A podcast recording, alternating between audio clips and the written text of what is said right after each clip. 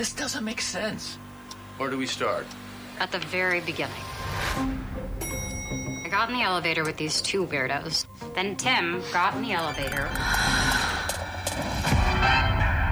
At some point, you make a choice about who you are and what you want.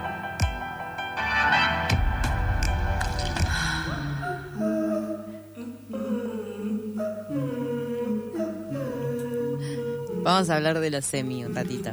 Momento de recomendaciones random a cargo de Micael Antero Lemos.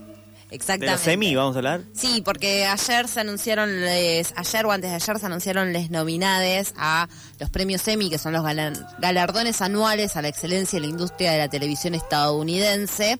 Este año se va a celebrar el 12 de septiembre y hay miles de nominadas. Es una ceremonia muy, muy larga, es más larga que la de los Oscar porque hay una cantidad de Los semis que premian, premian eh, series y, series. y mini, o sea, películas para televisión, por Ahí ejemplo. va, es de televisión que ha Es incorporado las plataformas. digamos. Exacto. Bien. Pero eh, vamos a hablar de dos de las nomina de las que tienen más nominaciones. No son las que tienen más más nominaciones, pero Están ahí arriba. están ahí arriba. Eh, una porque nos quedó pendiente de la última recomendación random y otra porque es la que seguro no están viendo para mí. Eh, hoy en recomendaciones random vamos a hablar de Euforia y de Only Murders in the Building. Bien. Eh, Pato dio el ok a la primera y, Y- dijo, hizo un montoncito para la segunda. Bueno, pero yo te voy a decir, cuando escuches la segunda, eh, en pocos minutos vas a decirme bien, es, es un punto para verla. Euforia es el último tanque de HBO con actuaciones increíbles de Zendaya, que ya le valió el Emmy a Mejor Actriz en una serie dramática en 2020, hoy está nominada a la misma categoría. Eh, es la actriz más joven en recibir un Emmy. Zendaya. Zendaya Es- puro corazón. Eh, y para mí el otro que, destaca, más allá de que todas las actuaciones están relativamente muy bien, es Eric Bain. Entre, eh, nada, hay muchas, horas, muchas otras actuaciones hermosas. Eric Bain es el que hace del padre abusivo de, del prota- bueno, no sé cómo decirlo. Eh, el padre que aparece. Ah, sí, el Sí, padre del muchacho. El padre del Bien, muchacho. sí. Vamos a- no queremos spoilear que, en esta columna. el que filmaba cosas y las guardaba. Sí, Bien. ese mismo. Bueno, sí, es una serie de adolescentes estadounidenses, pero con, pero para mí es mucho más oscura de lo que uno está acostumbrado, ¿no? Eh, tiene temáticas relacionadas al consumo y venta de drogas, la pedofilia, violencia, aceptación del cuerpo y podemos seguir con muchas más cosas. Eh, fotografía y banda sonora simplemente eh, maravillosa, ¿no? Ahí con que darle a, a las filmaciones que tiene hecha, toda la filmación de Zendaya corriendo, eh, totalmente escapándose de cosas, se llama Zendaya escapándose de, De de cosas. lugares, eh, es, es simplemente magnífico. Para mí, dentro de los hitos de esta serie es la aparición de Hunter Schaffer. Eh, es una modelo, actriz y activista trans estadounidense, eh, claramente que lucha por los derechos LGTB.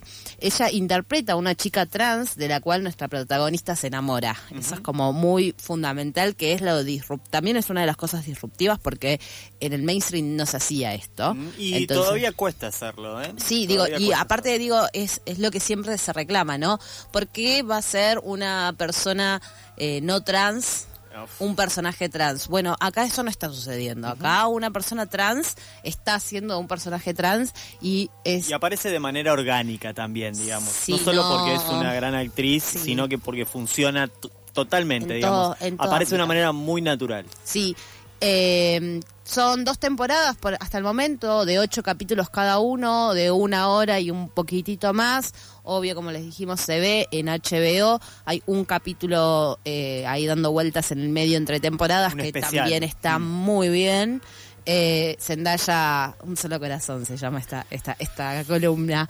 Vamos a hablar rápidamente. Vamos a hablar rápidamente de Only Murders in, In the, the Building. Building. Eh, en castellano es eh, Solo Asesinos en el Edificio.